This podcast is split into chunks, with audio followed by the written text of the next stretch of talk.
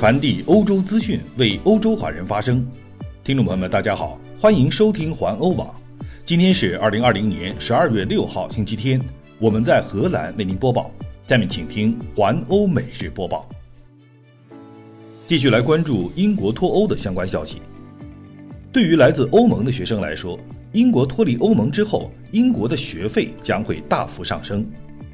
英国到今年年底将结束脱欧的过渡期。从明年一月开始，不再属于欧盟的成员。对于来自欧盟国家的学生来说，将面临最大的问题就是学费变贵了。举例来说，国际学生如果主修医学之类的学科，每年的学费将会超过四万英镑。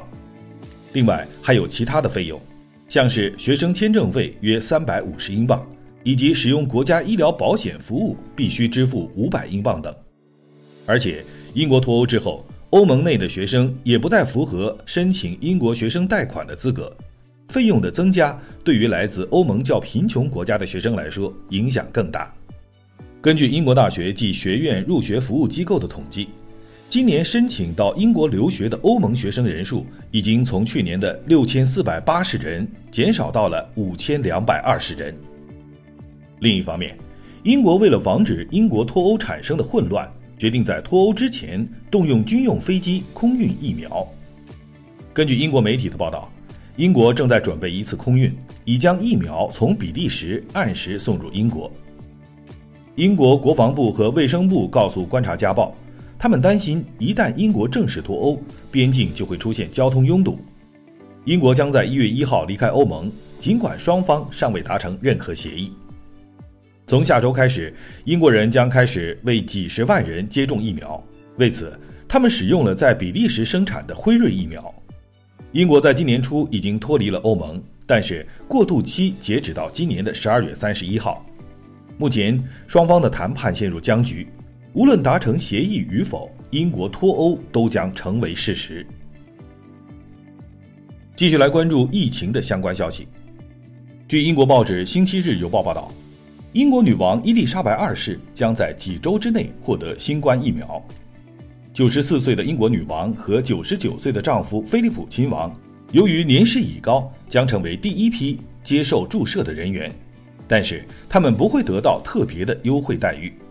据英国王室的高层成员透露，他们接受接种是为了鼓励更多人注射，因为他们担心所谓的反疫苗者会遏制人们注射疫苗的热情。英国于周三紧急同意了辉瑞 BioNTech 新冠疫苗病毒，养老院居民以及其看护人员将首先接受疫苗的接种，其次是八十岁以上的老人以及主要的卫生保健人员，接下来是其他的老年人和弱势群体，其余人口将根据年龄依次排序。白金汉宫方面没有立即回应相关消息的置评请求。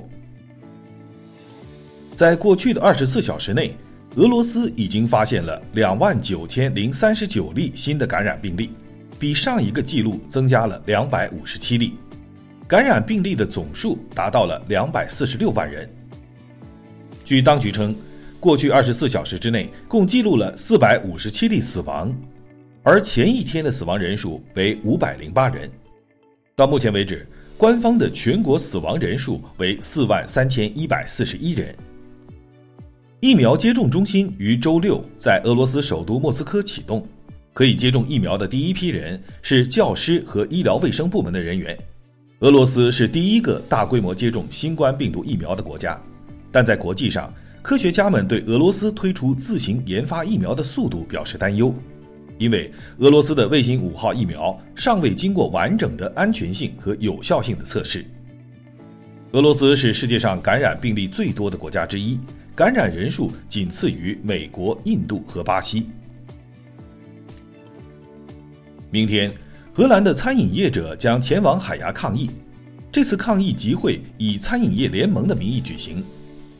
餐饮业的企业家们将象征性的将餐馆的大门钉上，或者是贴上封条，然后参加抗议，不满政府对行业支持的不足。通过这一行动，餐饮业联盟希望展示。如果不将支持措施补充到百分之百，这将是日后的街景，餐馆将会大量的破产。餐饮业联盟包括华人的中饮工会、油炸食品专业协会和荷兰餐饮协会等。另外，最大的餐饮业组织皇家饮食业工会属下的五十个地区分会，计划将于明年的一月十七号将餐馆强行开门营业，不管是否违例。俄罗斯消息，俄罗斯顿河河畔的城市罗斯托夫，一个市场中存放烟花的大厅发生了火灾。据俄罗斯新闻社报道，超过四千平方米的市场着火，存放的烟花爆竹马上点燃，映红了夜空。数以百计的消防员正试图扑灭大火。大火发生在当地时间上午六点三十分左右，荷兰时间今天的早晨四点三十分。目前尚不清楚是否有任何受害者。据俄罗斯通讯社塔斯社的报道，有许多外国商人都在市场中工作。目前尚不清楚他们是否住在那里。据初步的调查，火灾可能是由电路的短路引起的。西班牙报纸根据消息来源报道，西班牙前国王胡安·卡洛斯正希望与税务机关达成和解，纠纷的原因涉及一名墨西哥商人和朋友的信用卡问题。据说，乌安·卡洛斯和家人用他们的朋友艾伦·桑吉内斯·克劳斯的信用卡。支付了超过十二万欧元，这被视为一项税收犯罪，最高可判处五年监禁。事件发生在二零一六年至二零一八年之间。根据媒体的说法，国王费利佩和王后莱蒂奇亚没有使用信用卡。这位前国王试图通过和解以支付税款，希望缓解与他有关的黑钱问题的调查。据该报记者的报道。调查的内容包括沙特阿拉伯王室提供的几千万欧元的礼物，以及据称在泽西岛的离岸基金。这个岛是英格兰和法国之间的避税天堂。西班牙税务机关目前尚未回应胡安·卡洛斯律师提出的建议。胡安·卡洛斯由于过去私人生活中的某些事件，而于今年八月初离开了西班牙。当月晚些时候，有消息称他在阿拉伯联合酋长国停留。原因尚不完全清楚。